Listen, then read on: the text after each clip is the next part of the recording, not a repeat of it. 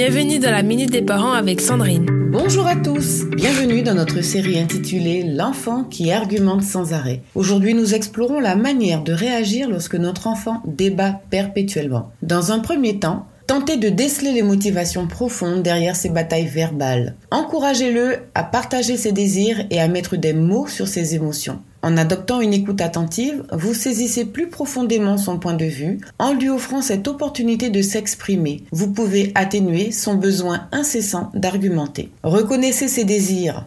Si par exemple il veut prolonger son temps de jeu au moment de prendre sa douche, faites-lui savoir que vous comprenez son envie en disant quelque chose du genre ⁇ Je vois que tu veux jouer encore et c'est l'heure de passer à la douche ⁇ Vous ne résoudrez pas tous les problèmes, mais le simple fait de se sentir compris peut souvent rendre votre enfant plus enclin à coopérer. Et en tant que parent, n'oublions pas notre rôle. Vous avez le droit de prendre des décisions sans vous justifier à chaque fois. Cependant, expliquez-lui les raisons de vos demandes. Par exemple, vous pouvez lui faire comprendre qu'à son âge, il a besoin de suffisamment de sommeil pour être en forme à l'école. Vous pouvez aussi lui offrir la possibilité de décider sur des petites choses comme le choix du pyjama. En lui donnant un peu de contrôle, même sur des détails anodins, vous pouvez réduire son besoin de discuter. Si cela ne fonctionne pas à tous les coups, ça peut aider à encourager la collaboration.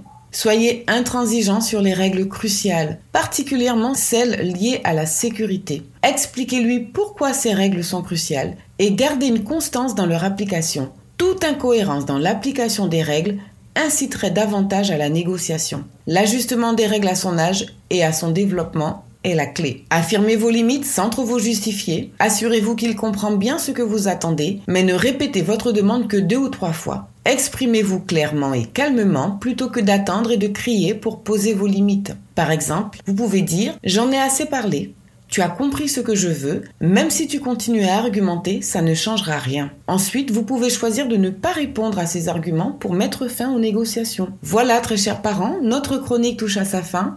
Je vous retrouve demain matin pour un nouvel épisode. Dites-moi en commentaire si ces quelques astuces pour naviguer dans le monde parfois tumultueux de l'enfant qui aime débattre vous ont été utiles. Rendez-vous sur mon site www.fabriquedb.com. D'ici là, prenez soin de vous et surtout prenez soin de ces précieux liens familiaux. C'était la minute des parents avec Sandrine.